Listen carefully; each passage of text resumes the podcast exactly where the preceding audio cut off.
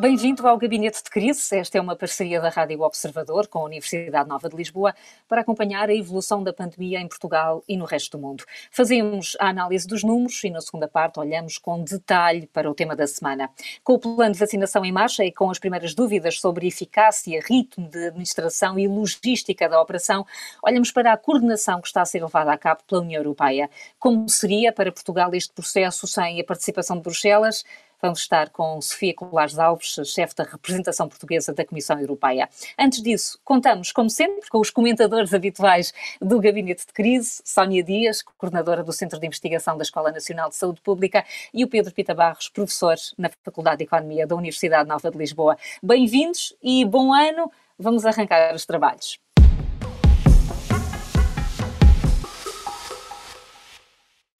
Começamos com o número da semana. Sónia, qual é o seu número?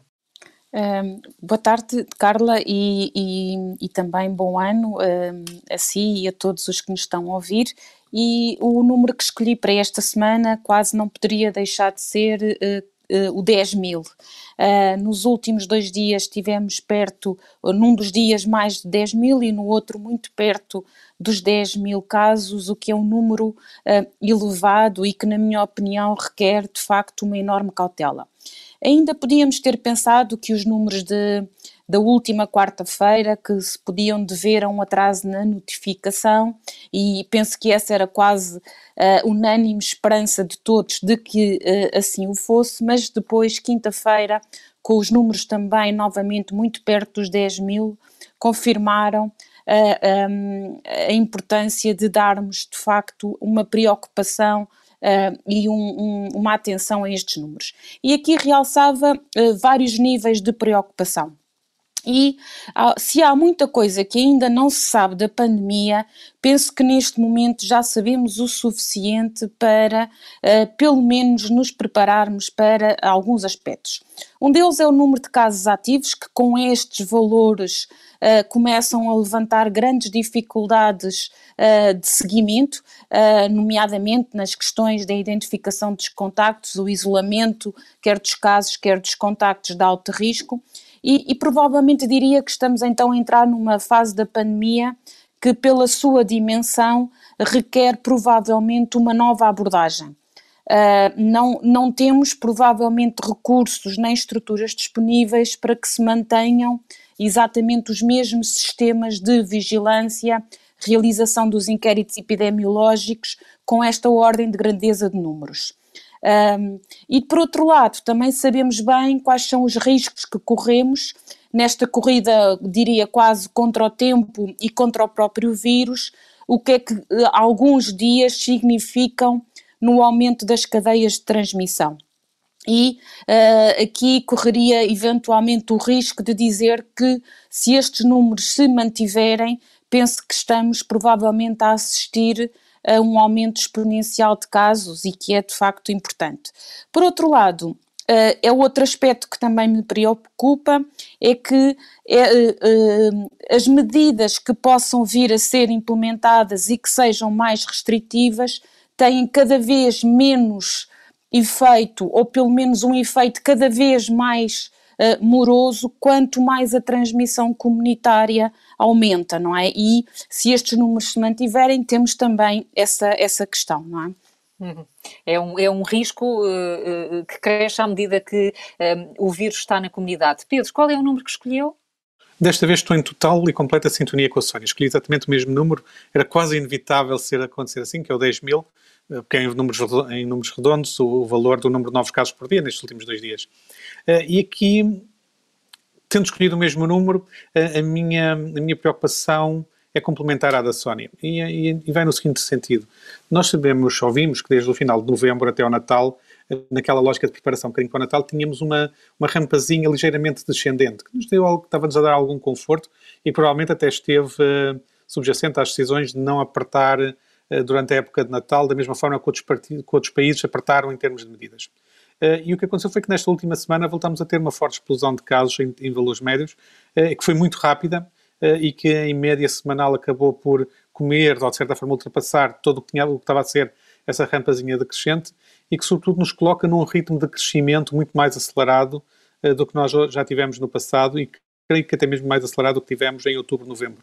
E é essa a parte que é, que é preocupante neste momento. Estamos num momento claramente uh, perigoso. É, é um momento em que, por haver aceleração, podemos rapidamente cair em algum descontrole e temos uma aceleração maior do que foram os outros países europeus, talvez excluindo o Reino Unido e a República Checa, que não são aqueles exemplos que nós queremos uh, seguir.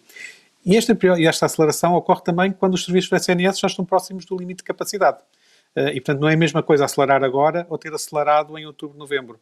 Uh, e, portanto, nós temos que começar a pensar aqui que não só os serviços hospitalares estão a chegar perto da capacidade, provavelmente a capacidade de acompanhamento dos cuidados de saúde primários poderá estar a, ser menor e, como referiu a Sónia, as próprias equipas de saúde pública podem já estar um bocado uh, ultrapassadas pela, pela dimensão do crescimento de casos. E, portanto, temos uma aceleração em condições piores do que as que tivemos na, em outubro, novembro. Isso eu julgo que é a parte mais preocupante neste momento. E, e que faz com que os dois tenham escolhido o mesmo número. Uh, entramos Exatamente. em mais um estado de emergência uh, e os números são esses mesmos: recorde de infecções, de vítimas mortais, de, interna de internamentos e um pré-anúncio de um novo confinamento mais duro. Uh, ao mesmo tempo que a esperança deve chegar nos próximos dias na forma de 8 mil doses da vacina desenvolvida pela Moderna, que foi aprovada há dias pela Agência Europeia do Medicamento, e eh, conhecido hoje mais 380 milhões de doses da Pfizer para os primeiros três meses do ano. Ainda assim, eh, Sónia, eh, disse há pouco que estes números requerem uma nova abordagem. O que é que quer dizer com isso? Um confinamento à moda de março do ano passado? Penso que, que, provavelmente isso não poderá, uh, nem, uh, nem poderá, nem fará sentido ocorrer. Nós, neste momento, conhecemos uh, muito melhor a pandemia e não estamos claramente na mesma, na mesma situação. Sabemos hoje melhor quais são as medidas que precisamos de, de, tomar e, portanto, penso que nem, que nem estará em causa as questões do, do maior confinamento. Mas, de facto, é preciso tomar uh, alguma medida, exatamente por causa deste número exponencial de casos, que o Pedro também se referia, e fundamentalmente na questão uh, da pressão dos serviços. Portanto, eu, em termos quase de comentário semanal, uh, focaria aqui dois grandes aspectos, que vai no sentido também do que a Carla até mencionou: a pressão dos serviços e depois a questão da vacinação. Na pressão dos serviços, um, de facto, é um outro dado preocupante que é estes, estes números e este crescimento vai uh, chegar uh, aos serviços, nós sabemos daqui a sete, sete dias, dez dias, não é? em termos dos internamentos, e depois ainda um pouco mais em termos de, de, internamento de cuidados unidades intensivos e também os óbitos. E este é um aspecto muito relevante porque nós já estamos também com um, números de mortalidade extremamente elevados. E, portanto, aqui a minha questão com as medidas que vão ser necessárias implementar é que, e como também já outros especialistas têm referido, é que todo o tempo conta e, e, muitas das vezes o tardar de algumas medidas pode levar de facto a um aumento a, a, um aumento destes casos e mas por outro lado depois o tempo de recuperar uh, novamente uma situação mais estável uh, é muito mais uh, muito mais demorado. Isso por um lado. Por outro lado um, a questão também da vacinação e das novas medidas que nós sabemos que mesmo, e isso também é outro aspecto que nos difere completamente do princípio da pandemia, é que uh, provavelmente estas medidas restritivas que vão ser necessárias uh, implementar têm de ser comunicadas e têm de ser uh, aceitos pela própria população uh, de uma forma completamente diferente. Quer dizer, uh, neste momento, até nesse aspecto, criam-se muito mais desafios.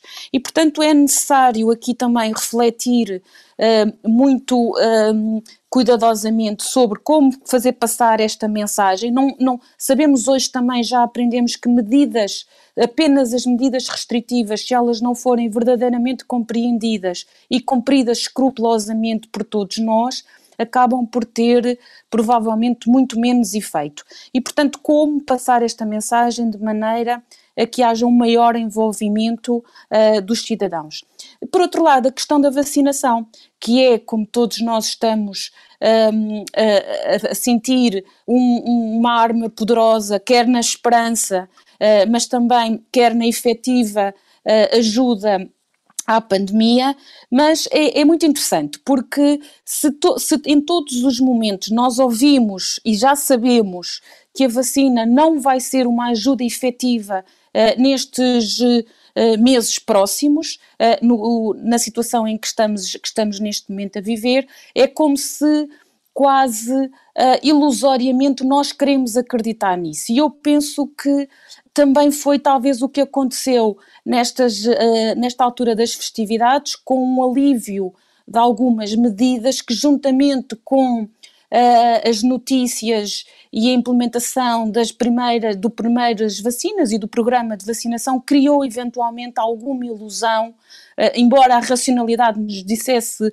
que não é assim, mas criou a, a ilusão de que o pior tinha passado e que poderíamos finalmente aliviar um, os nossa, a nossa, o nosso comportamento relativamente à pandemia. Portanto, tudo isto aqui voltamos novamente às questões da comunicação, das expectativas e na vacinação eu penso que é preciso também termos esta questão das notícias que vêm, que são ótimas, é uma esperança que precisamos, mas uh, uh, muito cuidado com a ilusão que pode, que pode criar, não é?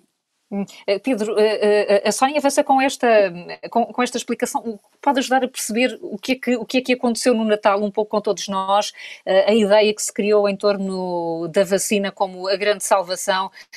Isto pode ajudar a explicar o comportamento e o alívio de comportamento da maioria dos portugueses, ou de alguns portugueses? Talvez, embora eu aqui adicionava uma outra potencial explicação que é complementar e não é substituta, portanto é, adiciona-se aos argumentos que, que é eu tenho a sensação que durante outubro, novembro, fomos-nos preparando todos para restrições mais apertadas durante a época do Natal uh, e, a, e, Ano Novo. E depois tivemos a, a surpresa agradável, de, de, certa forma, de dizer que afinal isto não, não será tão restritivo como está a ser noutros países e como se temia que pudesse ser. Uh, e não sei se esse abrandar, ou pelo menos ficar abaixo daquilo que as pessoas já estavam mentalizadas que seriam as restrições que teriam que enfrentar, se não terá induzido também ele próprio um certo facilitismo né, em alguns dos contactos, ehm, sendo que havia alguma preocupação das pessoas. Eh, ou foi bastante reportado o aumento do número de testes eh, que foi realizado para, voluntariamente pelas pessoas exatamente nos dias antes do Natal, e portanto havia uma predisposição de verificar se, se estavam ou não em situação de se encontrarem com outros, e, ehm, e talvez uh, a prenda de Natal implícita na, numa maior flexibilidade uh, tenha, sido, tenha acabado por sair uh, furada nesse sentido em que as pessoas, aproveita, as pessoas aproveitaram. Não? e portanto aqui teremos que perceber exatamente o que é que se passou. Eu acho que não, temos, não podemos ter uma certeza de, porque é uma coisa surpreendente. Agora, no caminho para o futuro, com a parte da vacinação é uma parte importante, e aqui eu chamava a atenção de algo que estamos a tomar como seguro e que poderia não ter sido tão seguro. Uh, e aqui entramos com o tema da segunda parte, que é a questão da, do papel da União Europeia e da compra conjunta, que funcionou muito como um seguro geral, digamos assim, e não é apenas uma questão de obter o preço mais favorável nas negociações com as farmacêuticas, mas nós não andamos a discutir eh, quem são os primeiros países dentro da Europa que vão ter acesso ou não vão ter acesso à vacina. Não temos a preocupação de os portugueses só conseguirem ir buscar as vacinas que os alemães não conseguirem comprar eh, e evitou-se os países concorrerem entre si para ver quem chegava primeiro e quem tinha mais vacinas. E isso parece-me ser uma preocupação que não existindo hoje se deve muito à estratégia que foi seguida pela pela Comissão Europeia e pela União Europeia, pelos países da União Europeia, eh, para conseguirmos eh, ter uma estratégia comum de aquisição que, mais do que o preço, eliminou a angústia de saber quem é que teria o acesso às vacinas. E nós, eu acho que nós não temos dado nas nossas discussões suficientemente importância a esse aspecto. Nós vamos assistir, e estamos a assistir, a diferenças nos países nas estratégias de vacinação e depois na própria capacidade de colocar em prática essas estratégias.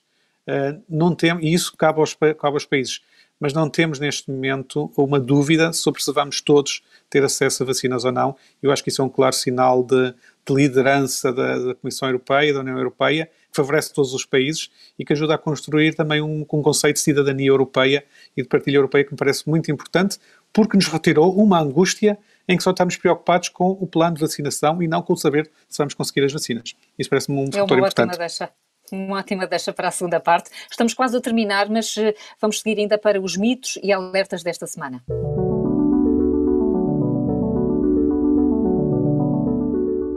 É o momento de pôr em causa ideias que parecem garantidas ou então sublinhar avisos, e é isso que quer fazer a Sónia. Eh, quer chamar a atenção para a necessidade de redobrar cuidados para todos os idosos, não é? Exatamente, portanto, eu aqui chamaria também uh, à discussão a questão e à preocupação a questão dos idosos que não vivem em lares. Sabemos que os lares e os que estão em estruturas residenciais têm infelizmente estado numa situação de maior fragilidade em relação à pandemia, mas não queria deixar de fazer este alerta no momento em que se espera novamente novas medidas mais restritivas e de imposição de isolamento e distanciamento para todos os idosos que não vivem em lares e são provavelmente mais de 2 milhões, estima-se, e que vivem muitas das vezes sozinhos e não os podemos esquecer. Por outro lado, acoplado a isto só apenas os sinais que vamos tendo, que os próprios técnicos das instituições que apoiam muitas das vezes eh, estas pessoas e o, o próprio setor social começam também já a demonstrar um extremo cansaço, não é? E, portanto, é preciso atenção também a, a esta parte da, da população. Uh, o alerta da Sónia. Mas, Pedro, na verdade, isto só acontece aos outros, não é? É isso, é o meu mito de hoje, que é aquela sensação que as pessoas às vezes têm, diz, ah, isto só vai acontecer aos outros, eu tenho cuidados e a mim não me sucede. Uh, eu creio que neste momento, um, um das minhas explicações também para, para este aumento que nós temos tido é que as pessoas têm frequentemente uma percepção do seu risco individual de apanhar a Covid-19 que é menor do que acham que é o risco dos outros. Mas isso não é possível que todos terem essa percepção uh, sem, uh, sem, ser, sem ser falsa. E este, este excesso de confiança acaba por levar a correr mais riscos do que o adequado. É um efeito conhecido em muitas, em muitas circunstâncias uh, e nós temos que saber lidar com ele até agora em termos de, de medidas e de comunicação para, para fazer com que este excesso de confiança não continue a criar um aumento de, de casos, ou pelo menos consigamos conter esta, esta situação atual. Quer isto dizer que os contágios e os sintomas graves não acontecem só aos outros e os idosos fora dos lares também têm de ser muito acompanhados. Voltamos já a seguir com notas de esperança e com a convidada desta semana, a chefe da representação portuguesa da Comissão Europeia, Sofia Colares Alves. Até já.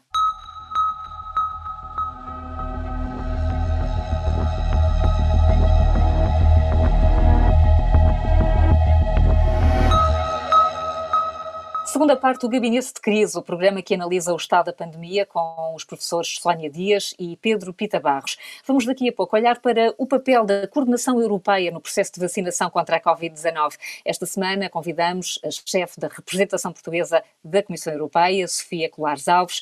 Mas antes, antes, haja esperança.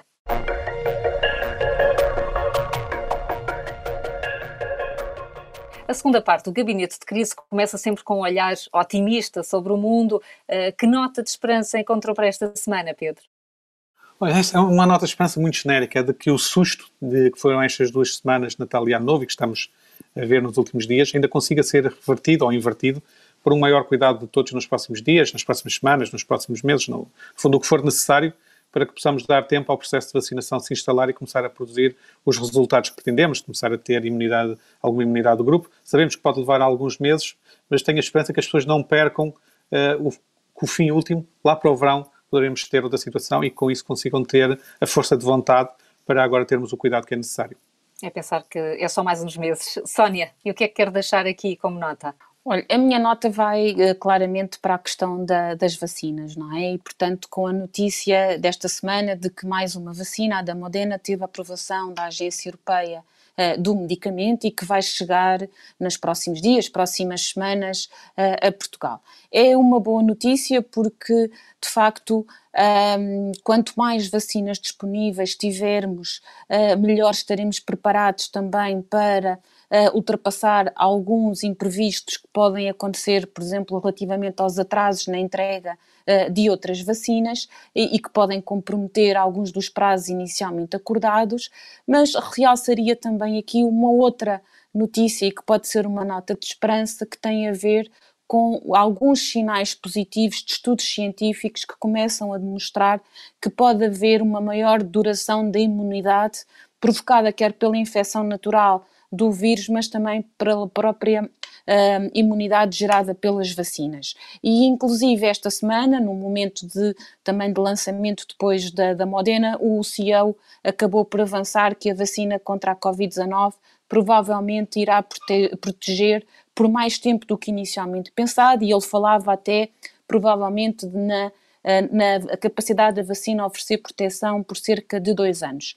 E, portanto, isto poderá ser uma boa notícia, uma nota de esperança, embora gostaria de realçar que ainda estamos, de facto, em terreno desconhecido e mais dados são necessários para se fazer uma avaliação mais definitiva mas para já é bom uh, focarmos nesse, uh, nesse, nesse dado mais positivo. Olhamos então para a questão da vacinação. O processo começou logo a seguir ao Natal. Entre os dias 27 e 29 de dezembro foram administradas as primeiras vacinas contra a Covid-19 em espaço da comunidade europeia e num dos planos mais ambiciosos do, do projeto europeu, cerca de 450 milhões de cidadãos devem ser vacinados. A Comissão Europeia liderou o processo, garantiu o apoio à investigação, produção e aquisição das novas vacinas vacinas e depois assegurou a validação e a distribuição equilibrada entre todos os países. O processo é complexo e por isso chamo já a nossa convidada desta semana, Sofia Colares Alves, representante em Portugal da Comissão Europeia. Sofia, muito bem-vinda ao Gabinete de Crise.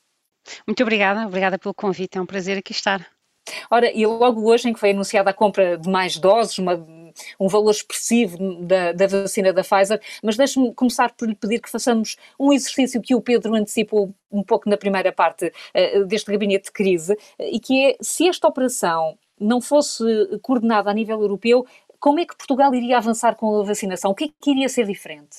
Bom, o processo seria, seria muito diferente porque cada país teria que assegurar a, ah, a contratação do número de doses de que necessitaria uh, em, cada, em relação a cada, a cada empresa, a cada consórcio. Portanto, seria um processo muito mais complexo e um processo com uma taxa de sucesso muito menor.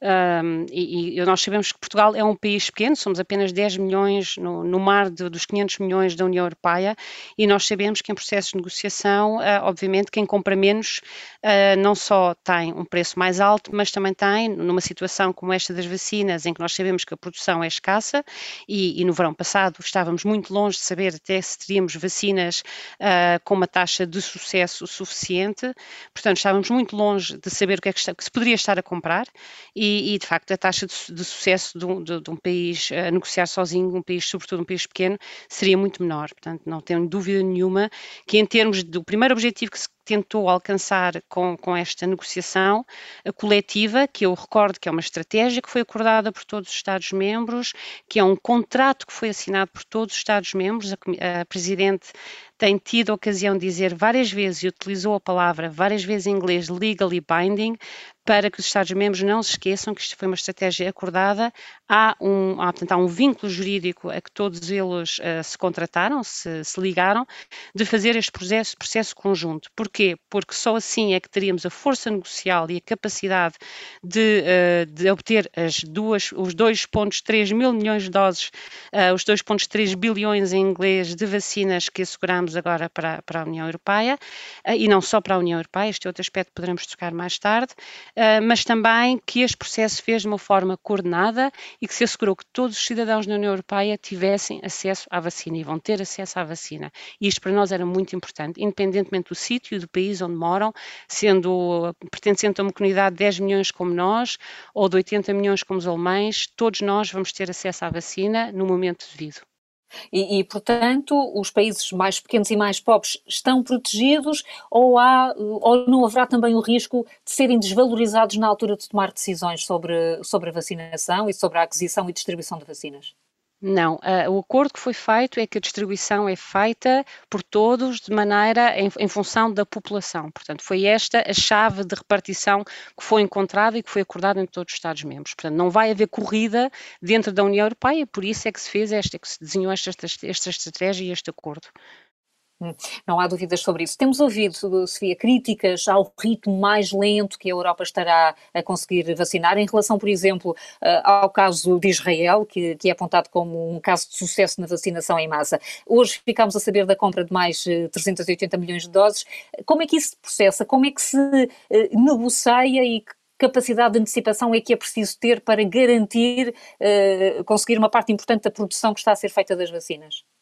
Uh, bom, temos que perceber, por exemplo, nomeadamente relativamente a Israel, é que estamos a negociar para 500 milhões de, de habitantes e, portanto, estamos a comprar muito mais doses do, do que um país como, Israel ou outros países isolados. É muito mais. A proporção é muito importante. E depois, obviamente, o processo é complexo e, e a, a Comissão tem tem divulgado de forma transparente todo o processo de aprovação da EMA um, e, e, da Comissão Europeia, porque isto é um, é um, processo, no fundo, com, com o contributo técnico da, da, Agência do Medicamento, mas depois a autorização é feita pela, pela Comissão.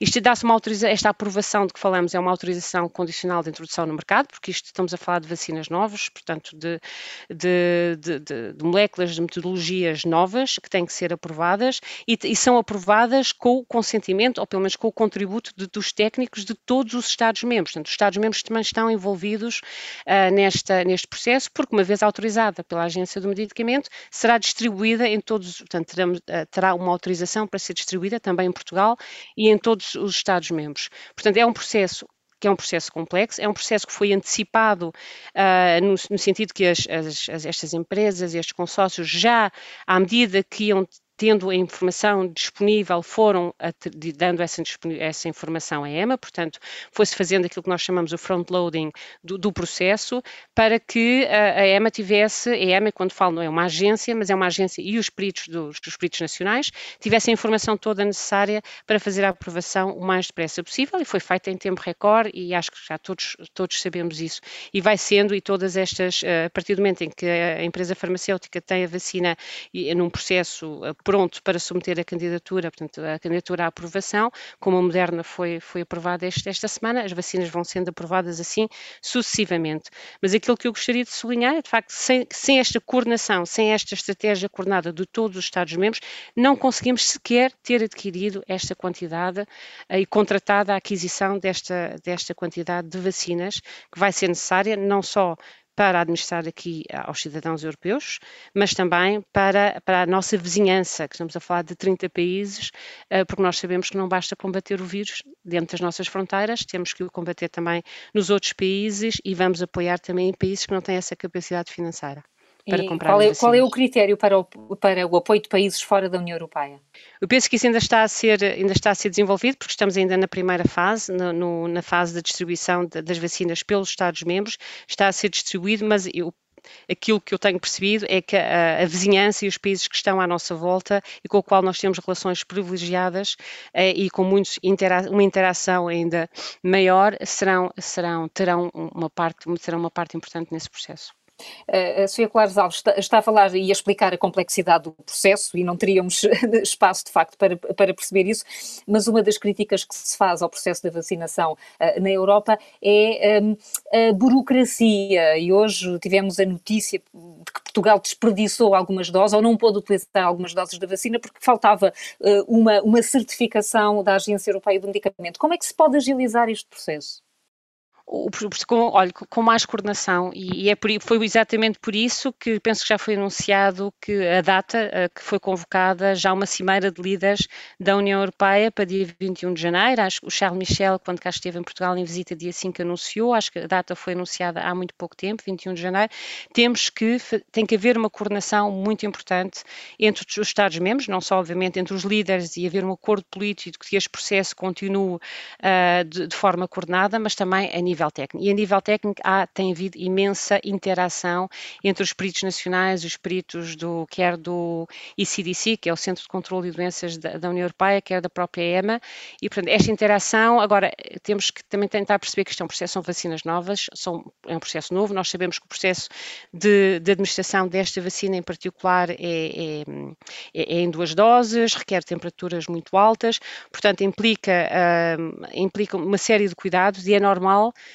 que, que haja, que haja, que haja alguma, alguns problemas no início, que haja alguma demora no início.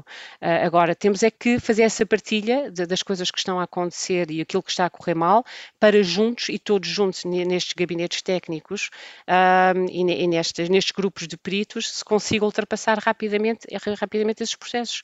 Agora, não é, não é um processo mais demorado, nem é um processo mais complexo do que um processo ah, de autorização nacional. Não é porque a EMA está a autorizar este processo, que seria um processo mais complexo ou menos sujeito a, a sobressaltos na sua administração prática do que seria, por exemplo, uma, uma, uma administração, uh, uma autorização uh, aqui pela Infarmed.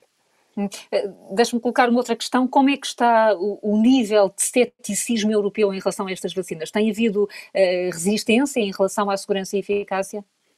É, é muito variável, é, é, é, surpreendentemente variável. Eu diria que há uma tendência a leste da União Europeia, as pessoas são mais céticas em determinados países, por razões diferentes, porque também há já, como nós sabemos, em muitos Estados-membros, algum ceticismo relativamente às vacinas, e nós sabemos que pronto, faz parte de, das campanhas de, de, de, de desinformação, a, a, a, questão das vacinas tem sido, no fundo, uma campanha predileta de todos esses atores da desinformação, e sobretudo esta, porque é uma vacina nova e, portanto, as pessoas têm mais receio, as pessoas estão mais reticentes, mas em Portugal, pelo contrário, as pessoas, a maioria das pessoas está bastante aberta, bastante aberta, ou pelo menos confia de que a vacina aprovada é uma vacina segura, é uma vacina eficaz e estão prontos a ser vacinados. Mas eu diria que a nível da União Europeia, de facto, há uma, há uma fotografia muito dispara, ainda muito, muito diferente na, na confiança que os cidadãos têm nesta vacina. E, como, e, é sobre isso temos, temos de trabalhar, como nas outras, mas nesta em particular, e sobre isso temos de trabalhar. Eu sei que uh, há muitos Estados-membros estão a desenvolver campanhas de comunicação, nós, Comissão Europeia, também estamos a desenvolver uma, já está em prática, para mostrar às pessoas que as vacinas são, não só são eficazes, mas também são seguras. E que, e penso que agora com o tempo e com, com quando as pessoas, uh, aliás, eu, eu ouço algumas pessoas à minha volta dizendo que vou esperar um bocadinho, ainda que esteja num grupo prioritário, porque quer saber o que é, como é que esta vacina se vai desenvolver, se as pessoas têm efeitos secundários, não há efeitos secundários. Eu penso que à medida que o tempo passar, as pessoas eh, vai passando, as pessoas vão tendo mais confiança de que a vacina é segura. E, e de qualquer maneira, qual é a alternativa? É isso que nós nos temos que nos perguntar a nós próprios, não é? Sónia Dias, eh, este momento e, esta pandemia eh, leva-nos a olhar para a importância do fator europeu nas políticas de saúde pública. Caminhamos juntos nesta matéria e ganhamos com isso, ou pelo contrário, estava a falar há pouco da burocracia, ou pelo contrário, isto cria novos entraves? Um, eu, eu quero acreditar e, e, de facto, penso que temos grandes vantagens em estarmos juntos e termos esta, esta resposta coordenada. Eh, se há alguma coisa que a pandemia realçou uh, foi a relevância, já sabíamos, mas agora é gritante um, a questão da saúde global e como ela é premente e cada vez mais, uh, de facto, quando pensamos na melhoria da saúde das populações ou as ameaças à saúde que se vão colocando, a dimensão global é, é, é, fortíssima, não é? E, portanto, cada vez mais faz de facto sentido estarmos mais coordenados e o que permite, claramente, na minha opinião, ter uma resposta mais robusta. Uh, concordo, até porque da experiência também que, que, que, tenho e que vamos tendo, mesmo em termos de investigação uh, europeia, uh, não, não, não considero que, pelo facto de estarmos a trabalhar do ponto de vista europeu e com vários Estados-membros ou vários países, que isso acrescente burocracia. Um, penso que, que, que, não é, não é por, por aí, pelo contrário, realce de facto um, a, a, importância da robustez. Só, só para terminar também, e já só realçando um aspecto que também foi uh, muito interessante, é esta questão da identidade europeia, não é? Uh, de facto, cada cidadão hoje percebe melhor uh, a, a, compreensão e a importância uh, de sermos Europa. E se algum cidadão comum ainda tinha de forma muito uh, abstrata esta ideia, percebeu nesta situação sem precedentes, no concreto, o que é que significa pertencer à União Europeia e as suas grandes vantagens. Isso leva-me leva já à pergunta que, que queria ouvir do, do, Pedro. A pandemia está a levar a uma maior integração europeia em campos que, que não prevíamos? Uh, sim, claramente, e na saúde, que tem sido uma área uh, onde os países têm sido muito ciosos da sua independência nacional, até porque têm sistemas muito diferentes. E no caso da, daqui temos também um efeito, muito, parece muito importante a prazo desta, desta coordenação europeia, na, no caso da, da vacina da Covid-19, que é sobre o próprio uh, investimento que é feito pela, pela indústria farmacêutica e a experiência que isto significa porque ao termos eh, esta posição da, da, Comissão Europeia, da União Europeia de uma compra conjunta, está-se no fundo a dar uma grande segurança também às empresas de poderem andar mais rapidamente com os seus processos, não comprometendo a segurança, porque sabem que, que vão conseguir ter um número de vendas suficientes que justifica um investimento mais acelerado que possam fazer. E, portanto, em vez de fazer com pequenos passos e em cada pequeno prazo ter que convencer investidores a continuarem a investir na, no desenvolvimento de um produto, eh, com estas compras avançadas que foram feitas pela Comissão Europeia, criou-se todo um outro mecanismo de levar à inovação que resultou na vacina e do qual nós podemos aprender no futuro, na área da saúde, para outras necessidades não satisfeitas que possam existir, de como estimular a inovação que vamos precisar aí e ter aí também uma posição verdadeiramente europeia eh, na criação de inovação e no direcionamento de inovação é neste momento lateral face às nossas preocupações de Covid-19, mas pode ser num prazo de 5 anos, 10 anos, quando falamos de outras áreas terapêuticas, como por exemplo o cancro, ser um exemplo muito importante de como uma atuação conjunta pode fazer a diferença também do lado do desenvolvimento e inovação. É uma questão de escala, não é? Uh, Sofia Colares Alves, estamos no minuto final de, do programa. Portugal acabou de assumir a presidência do Conselho Europeu. Isso dá-lhe agora um papel especial. O que é que concretamente na matéria da vacinação se espera da presidência portuguesa? Que, que apoie estes esforços de esta estratégia de coordenação e que, e que cada vez que, que houver eventualmente questões que tenham que ser discutidas, porque surgem questões novas todos os dias nesta matéria, que, que, que, esta, que essas discussões se façam a nível do Conselho Europeu e que haja de facto um apoio político a esta estratégia de coordenação, uh, no, pelo menos para este ano e para o próximo ano, que vamos com certeza precisar dele. Sofia Claros Alves, muito obrigada por ter vindo ao Gabinete de Crise. Foi um privilégio conseguir uh, perceber pela sua voz uh, como é que está a funcionar esta coordenação e a importância que isto tem para o projeto europeu. Muito obrigada, um bom ano para si. Sónia e Pedro, vemos-nos para a semana no mesmo sítio, à mesma hora, e porque falamos de Europa, despedimos-nos com um dos momentos do concerto inaugural da presidência portuguesa do Conselho da União Europeia. No palco do CCB, a Orquestra Filarmónica Portuguesa acompanhou vários nomes do fado no elogio à cultura portuguesa e a Carlos do Carmo. Até para a semana.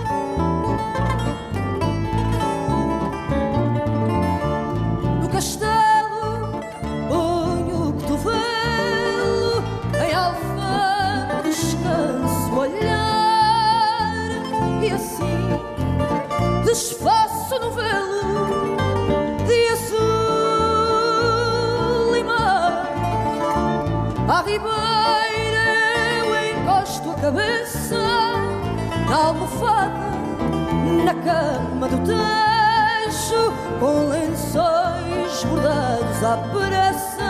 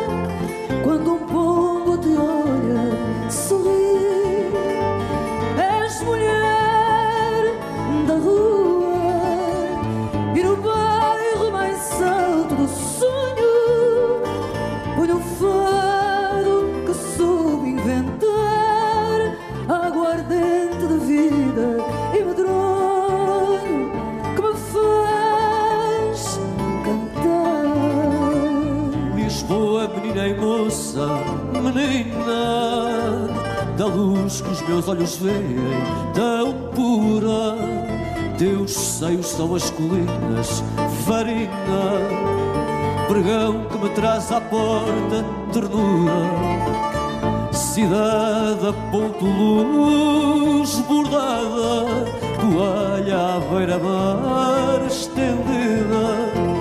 Lisboa, menina e moça, amada cidade, mulher da minha vida, Lisboa no meu amor cidade por minhas mãos destila, Lisboa e moça amada, cidade mulher da nossa vida.